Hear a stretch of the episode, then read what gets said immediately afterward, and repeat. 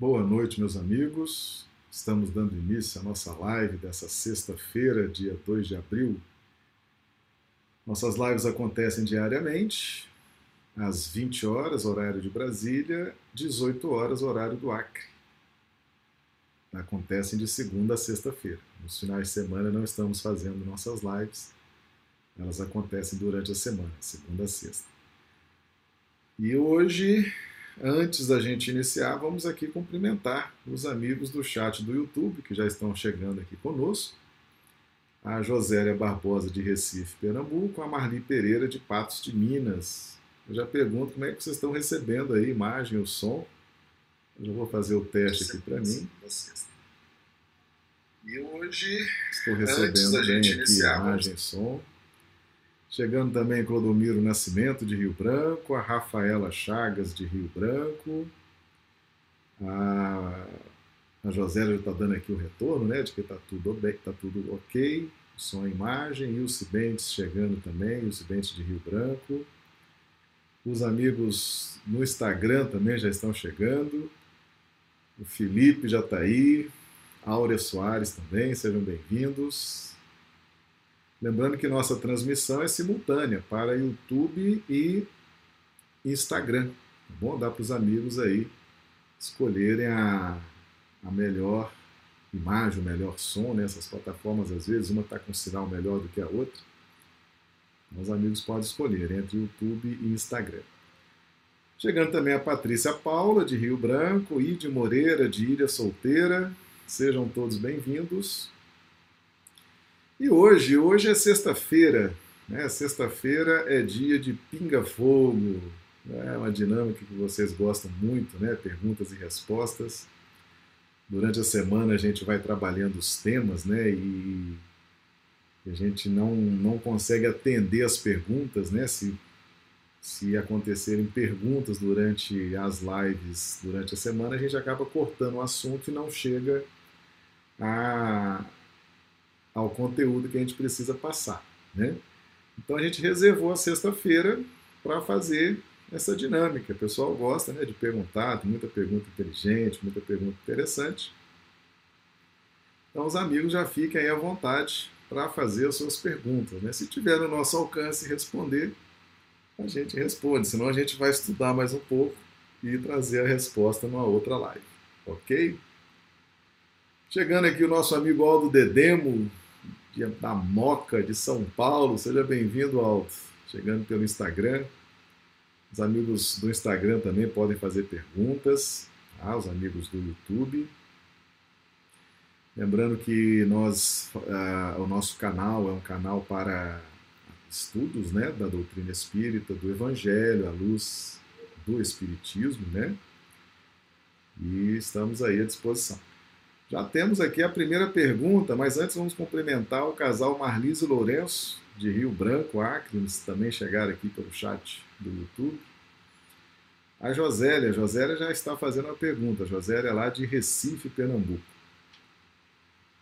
Como as sínteses das vidas passadas se organizam no nosso cosmo espiritual?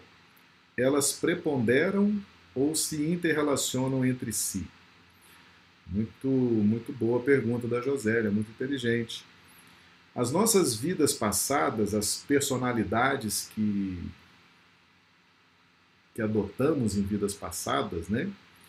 seja encarnando como homens, seja encarnando como mulheres, uh, seja no hemisfério norte, no hemisfério sul, nesse país ou naquele país, nessa cultura ou em outra cultura, nós vamos reencarnando.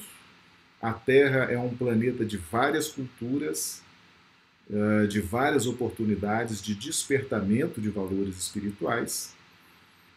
E nós vamos então, em cada encarnação, nós vamos assimilando valores assimilando no sentido de despertar valores espirituais. Né? E isso tudo, durante o período da encarnação, nós vamos alterando vibracionalmente os registros que estão na nossa memória. E como é que nós alteramos esses registros? pela forma como mudamos o raciocínio, o nosso conceito em relação às pessoas, os fatos, as coisas, o nosso conceito em relação a Deus e o nosso sentimento. O nosso sentimento. Porque a nossa, a, a, o nosso sentimento é que faz esse controle das vidas passadas. Tá certo? Há uma relação de controle da nossa linha do sentimento, tanto que racionalmente, racionalmente, nós nutrimos o sentimento. Vamos imaginar, por exemplo, que nós temos uma, uma forma de reagir muito ruim quando somos provocados, né? quando somos instigados. Tem pessoas que reagem muito mal, elas explodem. Isso tudo é controlado pelo sentimento, está na linha das emoções das sensações, o sentimento controla isso. Mas quem nutre o sentimento é a razão. Né? Então, deixará o homem a sua parentela, se unirá à sua mulher e ambos serão uma só carne. Então, esse trabalho de controlar a, o sentimento é um trabalho da razão. E a razão precisa ser instruída, ela precisa receber esse alimento espiritual, que é a educação espiritual. Então, na medida que nós vamos estudando, na medida que nós vamos crescendo em conhecimento, nós temos mais condições de exercer controle e domínio sobre o nosso sentimento. E automaticamente, essas duas asas, né, na medida que elas vão se expandindo, razão e sentimento, nós temos condições de controlar esses impulsos de retaguarda, tá certo? É muito comum a gente estar nessa trajetória, né, de casa espírita, de estudar o evangelho, de praticar a caridade, e a gente se surpreende com a gente mesmo. A gente é capaz de ter reações diante de determinadas situações que nós nos surpreendemos conosco mesmo. A gente pensa assim, poxa, como é que eu pude ter uma reação dessa? Né? Eu que estou tantos anos numa casa espírita, eu que estou praticando a caridade há tanto tempo, como fui capaz de ter uma reação dessa? Muitas vezes isso são essas vidas passadas, essas personalidades nossas que estão ali em síntese e elas vão se somando umas às outras vão num processo de, de sinergia, se complementando, tá certo? Então, a cada experiência você vai somando, você vai somando aquelas vibrações às vibrações espirituais relacionadas às vidas passadas, certo? Só que todo esse material do subconsciente, ele é passível de ser modificado. Essa é a grande vantagem quando a gente começa a estudar a doutrina espírita. Você percebe que as vidas passadas elas prevalecem. Por que, que elas prevalecem? Porque elas são experiências vividas. Ok, Josélia? Então, as vidas passadas elas vêm com a autoridade de uma experiência vivenciada. Então elas vêm muito fortes, são vibrações que explodem por dentro de nós com muita força e nos dão a falsa sensação de segurança. Nos dão a falsa sensação de que estamos fazendo certo e muitas vezes estamos sendo equivocados na forma de reagir diante das circunstâncias da vida.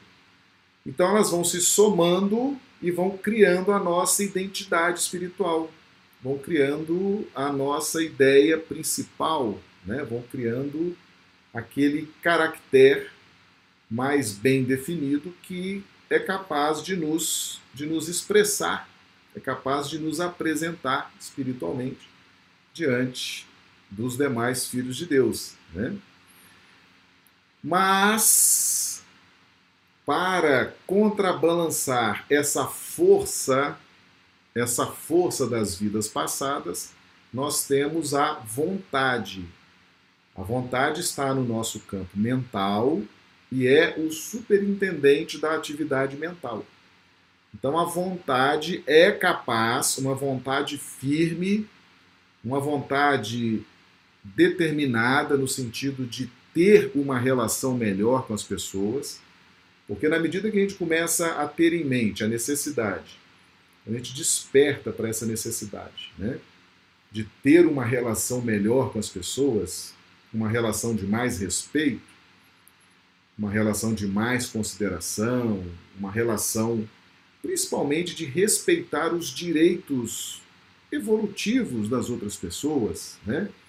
Quando a gente começa a ver o outro como alguém que merece o nosso respeito, merece ser bem tratado, não merece ser enganado, quando a gente começa a desenvolver essa sensibilidade em relação ao outro, a gente vai nutrindo a vontade. A gente vai trazendo esses subsídios para a vontade. E aí então a vontade passa a ter prevalência sobre essas vidas passadas que eclodem por dentro de nós.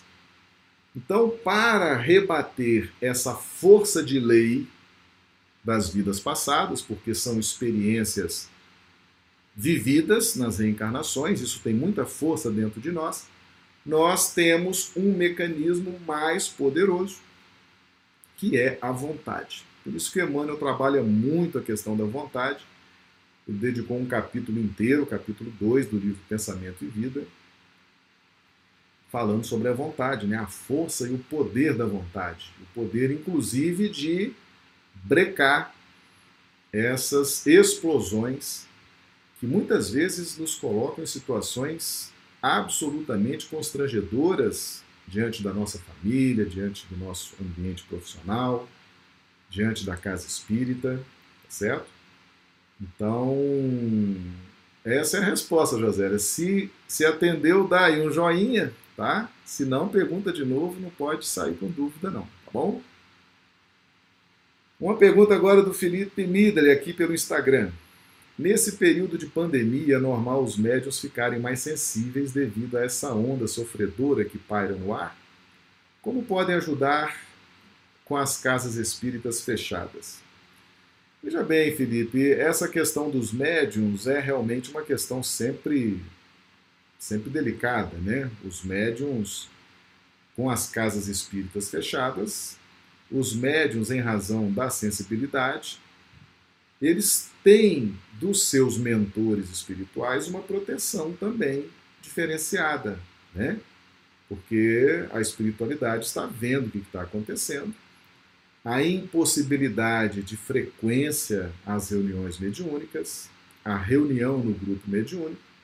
Então, os mentores reforçam a proteção é, para os seus médiums, certo? Então, cada mentor é o responsável, é o espírito responsável de cuidar dessa proteção do médium. E o médium, por sua vez, também deve redobrar os cuidados nessa época deve manter tudo aquilo que ele aprendeu nos estudos com Jesus e Kardec, principalmente através do livro dos médiuns, não é verdade? Manter o culto do evangelho no lar, manter as orações constantes, evitar aglomerações, evitar ambientes nocivos, tudo aquilo que a gente estuda na casa espírita, né? Tudo aquilo que vem a nós através de Kardec, através de Emmanuel, são dicas maravilhosas. Kardec é fantástico. A maior obra existente sobre a mediunidade é o livro dos médiuns. Né? E vale muito a pena ler Emmanuel, porque Emmanuel foi o guia espiritual do maior médium que esse planeta já viu, que foi Chico Xavier. Então, Emmanuel fala da mediunidade na, é, na visão do mentor com experiência, com vivência e com absoluto sucesso. Né? Porque a atividade de Emmanuel como mentor de Chico Xavier podemos classificar como uma atividade de sucesso absoluto. Né? Chico, Chico foi um médio extraordinário, graças ao seu esforço, à sua disciplina, mas também graças à orientação segura, competente de Emmanuel. Então é muito, é muito bom ver o que Emmanuel fala sobre mediunidade, né? É muito bom, é excelente ver o que Kardec traz sobre mediunidade. Então é seguir essa cartilha, seguir essa cartilha e, e viver em paz, né? esperar, ter paciência. A própria espiritualidade sabe que o momento é delicado e os mentores então vão fortalecer, vão reforçar a proteção aos médicos. Ok, Felipe? Se satisfez, dá um joinha, se não, pergunta de novo, não pode ficar com dúvida, tá? Uma pergunta aqui da Patrícia Paula no, no YouTube. Marcelo, é possível o encarnado perceber a presença do, de obsessores? Neste caso, pode apresentar algum efeito físico? Muito boa sua pergunta, Patrícia. Sim, sim. A obsessão, a obsessão vindo de fora, né? Porque nós temos o processo de auto-obsessão também. Quando a gente tem uma ideia fixa, né? quando a gente dá muita vazão às nossas concupiscências, nós somos nossos auto-obsessores. Nós dificultamos o nosso raciocínio, nós dificultamos uh, a nossa saúde, nós dificultamos a nossa relação com as pessoas. Né? Se a gente fica ali muito negativo, muito saudosista, muito tradicionalista, muito negativista, se a gente tem essas posturas individuais, a gente entra num processo de auto-obsessão. E isso se reflete, sim, no corpo físico, né? dá um desânimo, dá aquela moleza, né? dá aquela situação assim, é, perde-se a euforia de vida. Né? Nós mesmos somos capazes de produzir essa queda vibracional em nós a partir do tipo de pensamentos que geramos, né? Lembrando sempre que o pensamento, quando ele sai de nós para o fluido cósmico universal, ele está recheado dos nossos sentimentos, está recheado dos nossos raciocínios. Mas antes ele circula por dentro de nós. E ali nós já sentimos o efeito do nosso pensamento. Então, antes de atingir alguém com o nosso pensamento, nós atingimos a nós próprios. Nós sentimos os efeitos benéficos ou maléficos do nosso pensamento. Então, podemos ser, podemos estar no processo de auto-obsessão. Ok, Patrícia? Agora, quando nós temos obsessores externos, né, quando eles estão, por exemplo, empenhados num projeto de vingança pessoal contra nós, ou estão defendendo uma causa, né, uma bandeira de interesse deles, tá certo? Isso é muito comum na casa espírita, né? Os ataques espirituais tentando fechar a casa espírita, tentando jogar trabalhador contra trabalhador, tentando jogar uns contra os outros, né? Tentando atrapalhar, é muito comum. Às vezes não é um, um, um, trabalho pessoal do obsessor contra cada um de nós. É um trabalho, às vezes, de um obsessor ou de um grupo de obsessores que, que investe na casa, né? Com o objetivo de fechar a casa, porque não gosta do espiritismo, não gosta, não gosta de Kardec, não gosta de Jesus, quer ter o poder, né? Normalmente, esses obsessores que atacam as casas espíritas, eles são espíritos ligados ao poder, certo? Ao poder. Nos nossos trabalhos de desobsessão, nós é, é praticamente em todas as reuniões mediúnicas nós lidamos com espíritos que estão atacando a casa espírita, no objetivo de fechar, prejudicar, de jogar uns, uns membros contra os outros. Essas estratégias né, de desunir, tá certo? E quando nós conversamos com eles e perguntamos né, se eles têm compromisso com Jesus, com Kardec, com o Espírito, ele fala que não, não tem compromisso nenhum. Né? Eles querem se apoderar da casa espírita simplesmente como um instrumento para que eles possam expressar o seu poder. Que poder é esse que eles imaginam que tem? É o poder da influência, né? o poder sobre a matéria, o poder sobre as instituições. Meus amigos, os espíritos materialistas, que são muito apegados à matéria, que são muito apegados às instituições, são muito apegados ao dinheiro, à fama, à glória, à evidência, quando eles estão encarnados, eles vibram nessa faixa e vivem essa faixa durante toda a encarnação. Quando desencarnam, eles continuam continuam apegados a essas faixas vibracionais. Então eles retornam ao plano espiritual, mas continuam ligados às instituições aqui do plano físico. Certo? Querem ter o domínio de governos, querem ter o, o, o domínio de casas espíritas, querem ter o domínio de parlamentos, de impérios, de empresas, querem continuar exercendo o domínio, querem continuar dando as cartas, sem compromisso nenhum com o progresso, sem compromisso nenhum com a evolução moral e espiritual de quem quer que seja, nem com a deles. Eles querem simplesmente ter a sensação de poder que a matéria nos induz.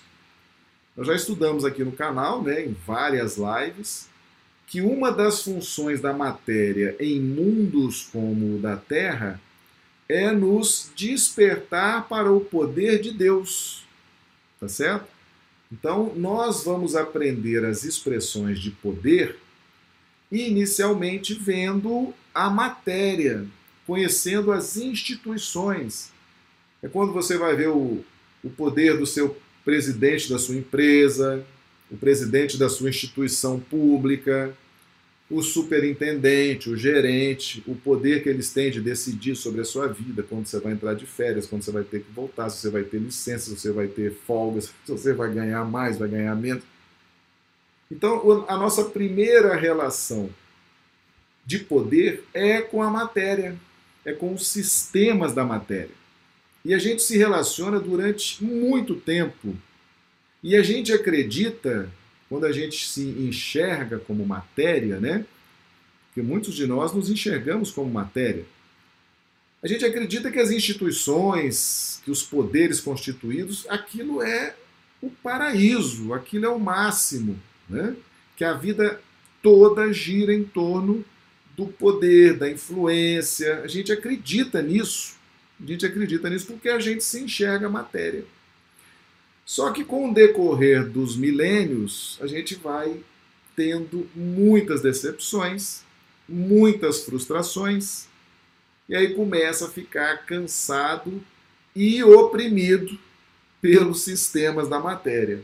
É quando Jesus se apresenta e nos convida. Vinde a mim, todos vós que estáis cansados e oprimidos, e eu vos aliviarei. Certo? Então, esses espíritos, esses espíritos obsessores, que querem ter o domínio das instituições, das casas espíritas, dos templos de qualquer natureza, eles querem simplesmente exercer o poder. O poder pelo poder. Querem ser influentes, querem se sentir poderosos, empoderados, e aí ficam ali influenciando as diretorias dessas casas, as diretorias dessas instituições, ficam ali né, vivenciando aquelas faixas de vibração, certo? Mas você perguntou também se a gente sente algum efeito físico. Se a gente sente algum efeito físico quando estamos num processo de obsessão, essa obsessão vindo externa, né? Quando nós nos conectamos com outras mentes que estão num processo de nos prejudicar, há sim, Patrícia, há uma sobrecarga energética no nosso sistema nervoso. Na medida em que nós somos assediados pelas vibrações de outros espíritos, e nos conectamos e nos conectamos com essas vibrações, nós sentimos uma sobrecarga. Mas como que acontece essa sobrecarga? essa sobrecarga acontece na nossa linha serpentária, que nós já estudamos aqui também no canal. Por quê? Porque na medida em que nós nos preocupamos excessivamente com as questões da matéria e dos sistemas da matéria, nós bloqueamos a fluidez das energias que vêm do superconsciente. Então, nós vamos acionar com mais ênfase o centro de força genésico ou básico e vamos trabalhar na captação de energias telúricas, que são as energias próprias da Terra, que são energias importantes para a execução dos projetos nobres só que nós estamos sem projetos nobres, né? estamos só captando as energias telúricas e aquilo vai gerando. Então você soma as energias terrenas, que são energias de execução, de praticidade, captamos pelo centro genésico, e soma a isso a sobrecarga das energias das outras mentes obsessivas com as quais estamos conectados. Isso gera uma sobrecarga no nosso sistema nervoso e alguns sintomas, alguns sintomas no corpo físico, por exemplo, aumenta muito a vontade de comer. A pessoa altera o seu, o seu metabolismo, né? Ela passa a ter mais fome, passa a ter mais desejos de toda a natureza, ou seja, há um desequilíbrio nos seus centros de força e ela passa a dar mais importância, ela passa a dar mais tempo a essas energias mais de execução, tá certo? Por força desse contexto, desse assédio obsessivo, tá?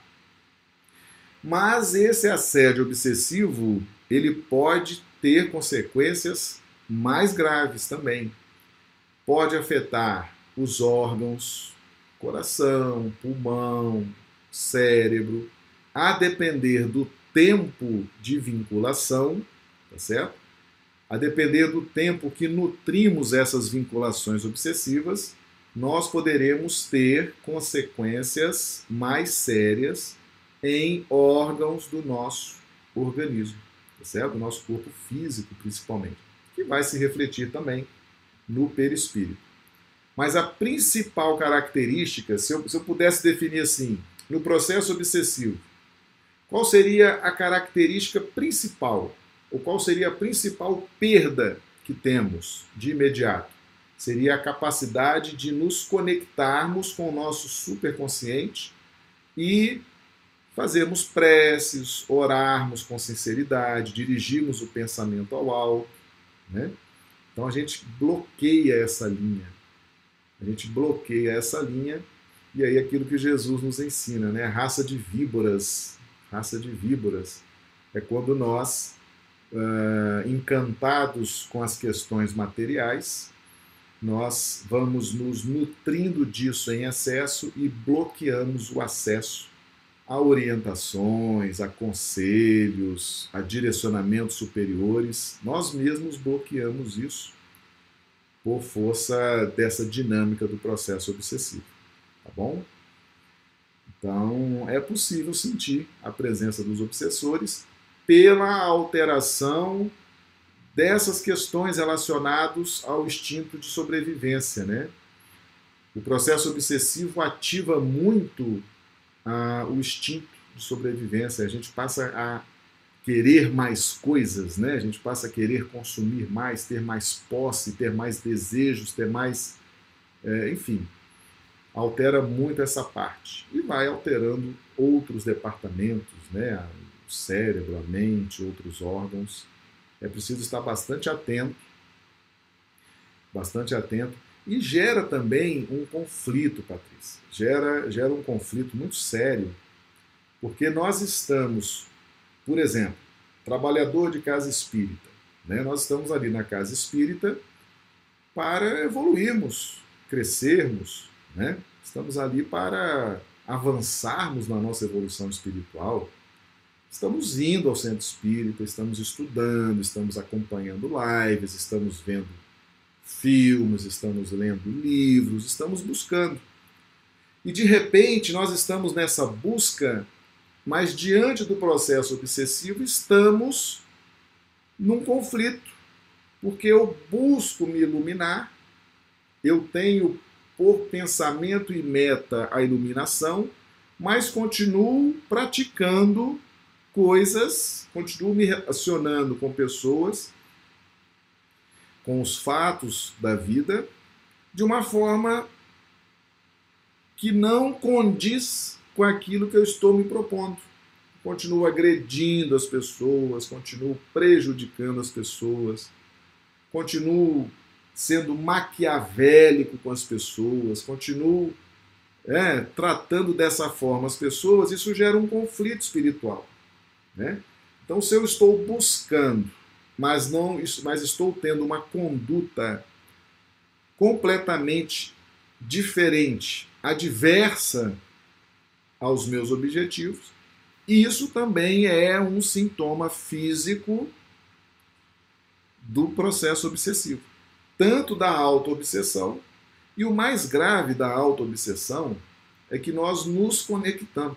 O autoobsessor, quando eu sou obsessor de mim mesmo, eu acabo atraindo outras almas e outras mentes enfermas, né, que vão se conectando à minha. Você veja, por exemplo, no livro Ação e Reação, nós temos lá aquilo que André Luiz descreve, né, os, os mentores ensinam, que são as circunstâncias reflexas. O que são as circunstâncias reflexas? Eles dão lá esse exemplo. Uma pessoa que suicidou, suicidou aos 30 anos de idade. Retorna ao plano espiritual com as marcas do suicídio, com as sensações do suicídio, com as emoções do suicídio. E depois reencarna. Reencarna na... e na próxima vida, aos 30 anos de idade, ela vai sentir vindo de dentro de si, de uma forma muito forte, muito intensa, o, a intenção de cometer o suicídio. É o que eles chamam de circunstâncias reflexas. Né? Na mesma idade, no mesmo tempo, você volta na vida seguinte. O exemplo era de uma pessoa que aos 30 anos suicidou, na próxima encarnação, chegou aos 30 anos, aquela pessoa vai sentir, vai começar a ter ideias, sentimentos, pensamentos de suicídio. E o que é pior, ao ter esse tipo de pensamento, ela vai se conectar com outras almas enfermas e vai potencializar a ideia do suicídio é quando vem às vezes e alguém fica ali vibrando na mente daquela pessoa. É, tem que se matar mesmo, a vida é muito cruel, não vale a pena viver, né? a vida é muito difícil, as pessoas não nos entendem, as pessoas são cruéis, a vida é difícil. Ela fica ali alimentando a mente daquele que já está pensando no suicídio e potencializa. A pessoa vai potencializando e vai se tornando convicta de que o melhor a fazer é suicidar. E aí, muitas vezes, repete o suicídio, né? Repete o suicídio. E muitas vezes vai repetindo encarnação, encarnação, em razão da circunstância reflexa que faz com que ela, ao vibrar naquela faixa, se conecte com outras faixas, né? Então, é muito interessante observar uh, o efeito físico. Não só o efeito físico, Patrícia, mas também o efeito mental. Tá certo? Você começa a ser repetitivo em ideias, em condenações, em julgamentos terríveis contra as pessoas, né? Começa a ver o lado ruim, enxergar o lado ruim, começa a imaginar que existe um lado ruim constantemente sendo acionado, né? em que tudo é ruim, as pessoas são ruins, a vida é ruim, os sistemas são ruins. Então é preciso observar não só, não só as consequências físicas, certo? Como também as consequências mentais. A gente começa a se tornar muito repetitivo e começa a ter pensamentos fixos e muito negativos em relação às pessoas, aos fatos e à vida. Tá bom? Se, se a resposta foi boa, dá um joinha, se não, pergunta de novo, tá certo? Para a gente responder, não pode sair com dúvida, não. Hoje é dia de pinga-fogo, hoje é dia de perguntas e respostas e o pessoal tem que sair esclarecido, tá bom? Uma pergunta da Josélia. A partir de qual ponto da evolução espiritual o homem consegue, através de suas 42 gerações, realizar a operação dos cinco pães e dos dois peixes? Muito inteligente a pergunta, Josélia, porque a gente só começa a entender essa equação dos cinco pães e dos dois peixes quando ela é explicada para nós. Né?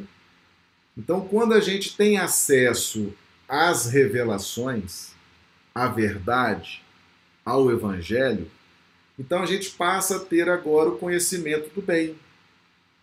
Porque enquanto a gente não conhece o bem, a gente vai praticando o mal. Vamos, vamos, vamos dividir em bem e mal, né, para ficar didaticamente mais, mais claro. A gente vai praticando o mal a gente vai praticando o mal, mas quando a gente não conhece a lei, o que a gente faz é lei. Paulo nos ensina isso. Tá? Aquele que não conhece a lei, o que faz é lei. Então nós vamos invertendo essa equação, são cinco pães e dois peixes. Nós já explicamos essa equação em lives passadas. Nós, por não conhecermos a profundidade dessa equação que o Cristo nos trouxe, nós vamos invertendo. Cinco peixes e dois pães.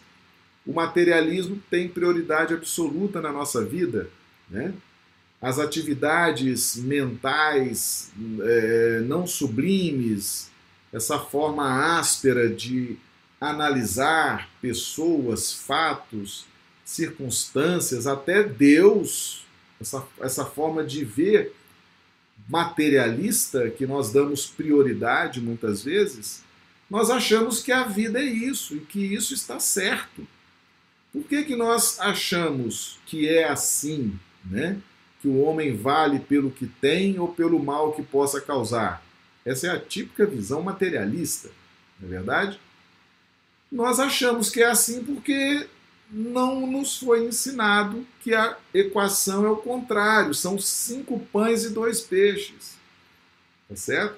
Que nós devemos dar ao contexto material a importância de 0 a 5, a importância de 2. Mas as questões espirituais devemos dar importância 5. Né? Lembrando que o pão, o pão é o símbolo do trabalho, do esforço, tá certo?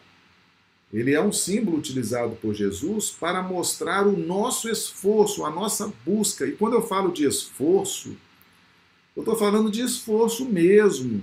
A gente fala assim, poxa, mas que esforço é esse? Afinal de contas, que esforço é esse? É o esforço do dia a dia mesmo.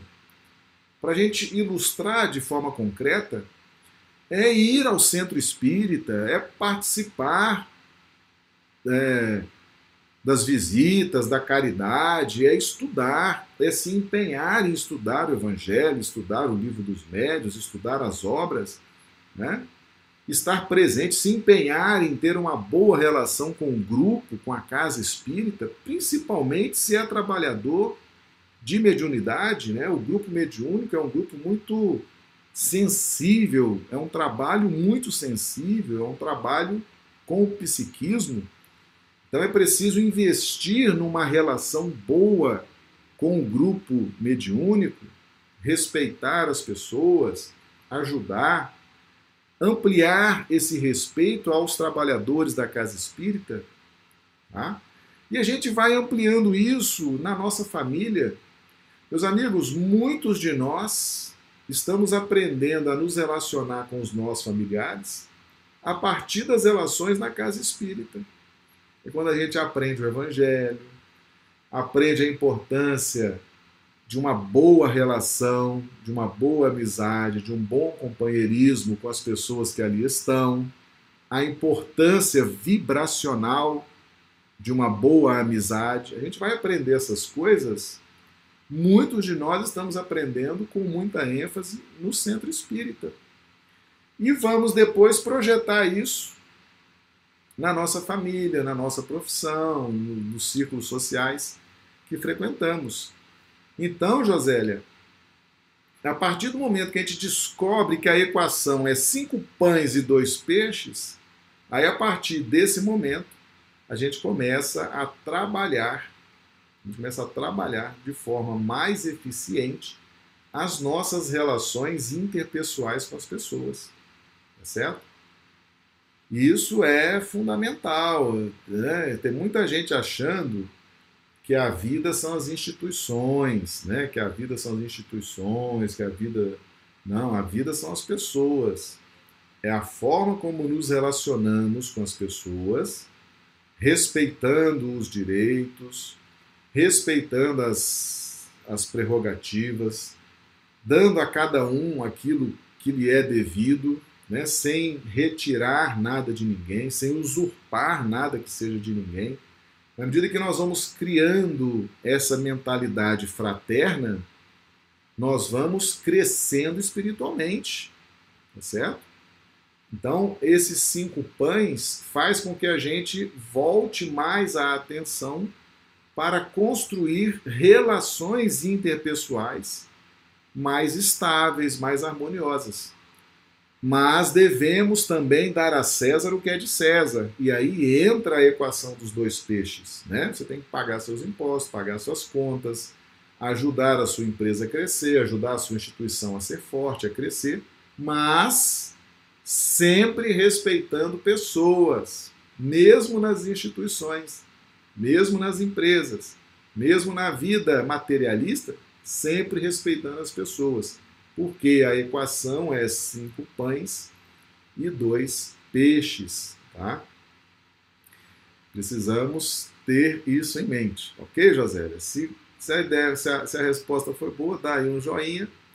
Se não, pergunta de novo para a gente responder, que não pode sair com dúvida hoje não. Hoje é dia de sair tranquilo, esclarecido, tá bom? Opa, o Felipe Midley nos perguntando aqui pelo Instagram. Qual é a mensagem que nós espíritas podemos levar aos amigos que têm familiares sofrendo com perdas de Covid, né, por causa da Covid? Meus amigos, nós já trabalhamos aqui no, no nosso canal a questão da justiça divina. Né? A justiça divina é prerrogativa de Deus. Deus coloca esse coronavírus na Terra Tá? Deus concede esse vírus na Terra para que ele seja administrado pelo representante divino aqui nesse planeta. Quem é o representante divino no planeta? Jesus. Então Jesus recebe de Deus esse mecanismo para despertar as pessoas. Então atenção, coronavírus é um mecanismo divino para despertar as pessoas que estão em sonolência espiritual. As pessoas que estão paralisadas em razão do materialismo. Tá certo? Então Jesus trouxe o evangelho, Jesus veio pessoalmente, Jesus sacrificou-se no martírio da cruz Jesus exemplificou o amor, a caridade, ensinou tudo. Deus manda Jesus para nos ajudar no despertamento espiritual. Jesus vem e faz um trabalho maravilhoso. Deus vem e manda a doutrina espírita. Lembra quando Jesus promete a doutrina espírita no Evangelho de João? E eu vos enviarei o Consolador, e ele vos explicará todas as coisas que ainda tenho a vos dizer.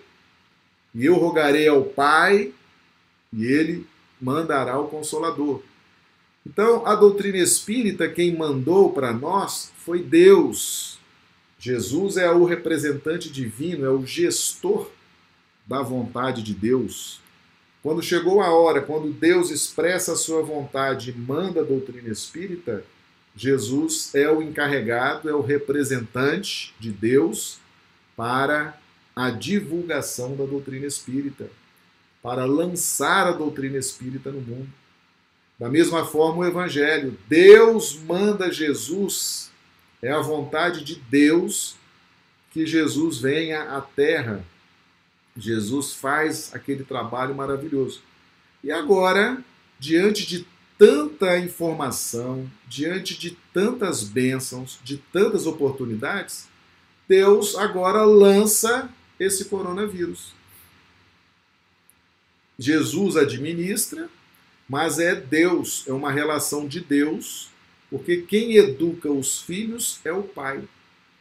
Deus nos educa, Deus nos faz crescer. Deus mandou Jesus, parece que adiantou pouco, né? Deus mandou a doutrina, a, a doutrina espírita, adiantou pouco. Deus manda o coronavírus, tá certo? Agora as pessoas estão morrendo, jovens, saudáveis, né? Estava vendo agora, Felipe, os jovens, os jovens estão jovens sem comorbidades, né? Não tem mais a ver com diabetes, com, com gordura, não. A, o coronavírus, a princípio, né, havia o grupo de risco, hoje não há mais grupo de risco. Hoje, qualquer pessoa saudável ou não é passível de ser contaminada pelo coronavírus, sofrer e até perder a vida. Então, essa relação é uma relação de Deus para o despertamento dessas pessoas.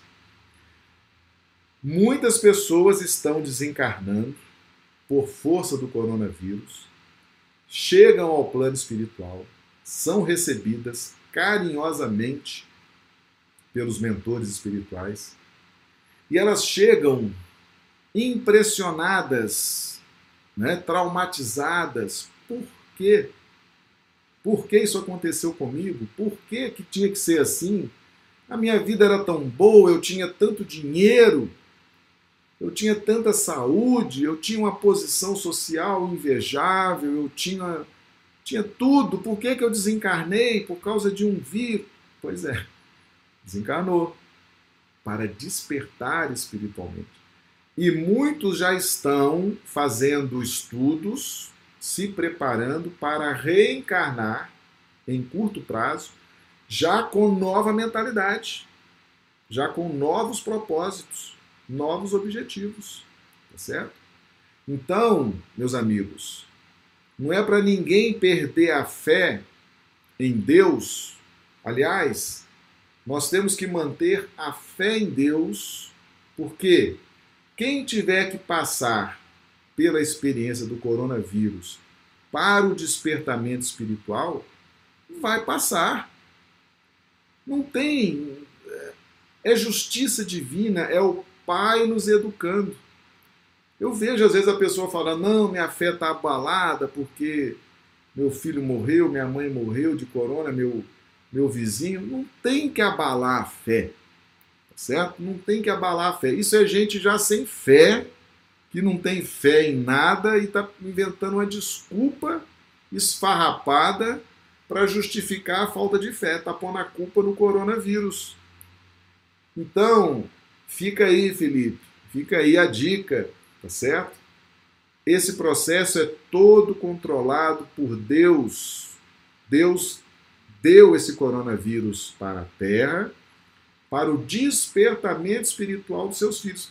Como deu Jesus no passado, há dois mil anos atrás, que inclusive hoje é Sexta-feira Santa, e hoje o mundo cristão está comemorando, está festejando, está em paz, em casa, em silêncio, em respeito, mas em comemoração, em reverência ao sacrifício de Jesus, que foi crucificado e é a Sexta-feira Santa representa a crucificação do Cristo e domingo a Páscoa, que é a ressurreição.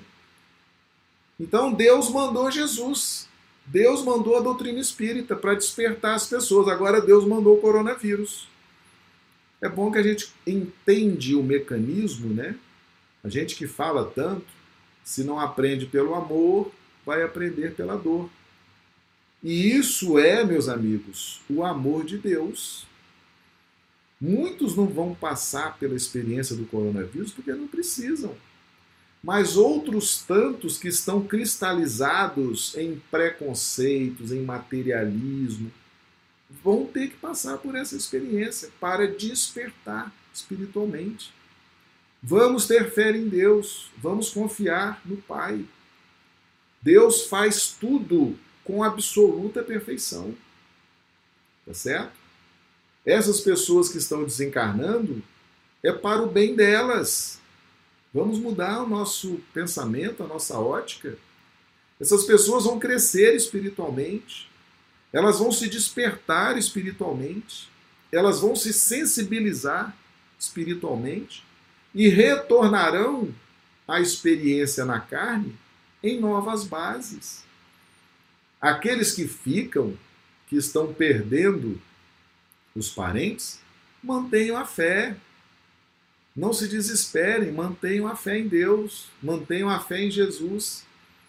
Se essas pessoas que estão desencarnando pudessem falar com os parentes o quanto foi importante vivenciar a, a experiência do Covid, se isso fosse permitido, né, essas pessoas iriam se espantar, iriam ver que todas essas pessoas que morreram de Covid continuam vivas no plano espiritual. Elas foram sensibilizadas de uma forma extraordinária, de uma forma intensa, tá certo? Retornam ao plano espiritual estão sendo acolhidas, estão sendo orientadas, estão despertando espiritualmente. Estão despertando. Então, aqueles que permanecem aqui, tenham fé, confiem em Deus, confiem em Jesus. Né? Então, essa é a mensagem que a doutrina espírita lança, Felipe, àqueles que estão vendo os seus padecerem, né, desencarnarem por força da Covid. Mantenham a fé, Mantenha a esperança. Eu contraí o Covid. Eu tive o Covid, fiquei cinco dias internado, tá certo? Saí do quadro, né? Graças a Deus. Uh, e muitas, muitas coisas aconteceram comigo. Passei a ver muitas coisas de forma diferente. Passei a sentir muitas coisas de forma diferente. E hoje eu agradeço, agradeço a experiência do Covid tive medo de desencarnar, né? tive apreensão, tive preocupações, comecei a refletir muito aonde que eu estava precisando melhorar, tá certo? Foi muito sensibilizador, né? Me sensibilizou muito. Foram só cinco dias. Com cinco dias eu estava liberado, eu tive alta, mas ao longo desses cinco dias foi muito intenso. Houve um despertamento, certo? E muitos que estão contraindo esse Covid estão também despertando. Muitos não precisam desencarnar, outros precisam desencarnar, tá certo? Agora, os parentes que estão convivendo, mantenham a fé, mantenham a esperança, confiem em Deus, confiem em Jesus, tá certo? E a coisa funciona assim, meus amigos. Deus vai dando, Deus deu Jesus para nós, Deus deu a doutrina espírita, Deus deu os profetas, deu Moisés. A gente não desperta, a gente não cresce. Deus vai nos ajudando de outras formas, certo? É uma expressão, o Covid-19 é uma expressão, é uma essência, expressa a essência da justiça divina, o amor de Deus para conosco, tá certo? Felipe, se a resposta foi boa, dá um joinha, se não, pergunta de novo. Tá? Hoje o pessoal tem que sair bem orientado. Vamos ver aqui a Josélia. Na visão espírita, o surgimento de idiomas, raças e culturas são diferentes. Pode ser explicado como causa e evidência da vinda de seres de outros orbes à Terra? Bem, Josélia, essa essa questão né, dos idiomas, das raças, das culturas, é uma, é uma questão de gestão do Cristo, né? É uma questão de gestão do Cristo. Em cada raça, em cada idioma, em cada cultura, ali naquela circunstância, naquele espaço, naquele país, naquela região, ali existem valores espirituais a serem despertados. Tá certo? Por isso que esse planeta é tão grande. E por isso que nós temos tantas virtudes diferentes para serem despertadas. Então, nós estamos numa encarnação, por exemplo, no Brasil, existe um objetivo espiritual para os espíritos que estão encarnados no Brasil. Existem determinadas virtudes que serão despertadas durante a encarnação do Brasil. E dentro do Brasil existem regiões diferentes, estados diferentes, e cada estado também tem uma cultura peculiar e ali também serão despertadas virtudes mais específicas. Tá certo? Então, a região norte, quem vive na região norte, está despertando determinadas virtudes.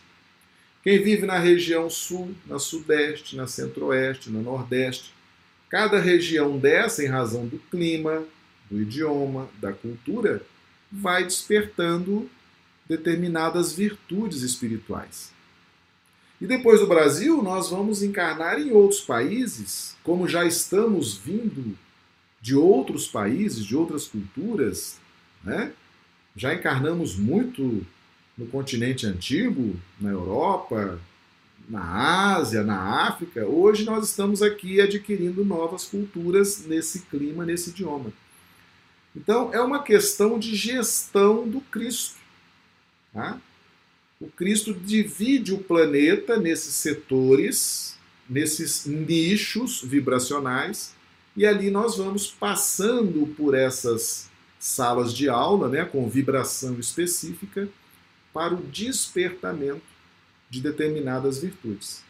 Tá certo? Então, é muito mais uma questão de gestão do Cristo. Tá? Agora, isso aqui cabe uma live inteira para a gente falar. Né? É, a gente pode fazer um vídeo aqui, um, dois vídeos, falando sobre essa questão da gestão e de como que as pessoas se reúnem né, em cidades, estados, países para o despertamento espiritual. Tá?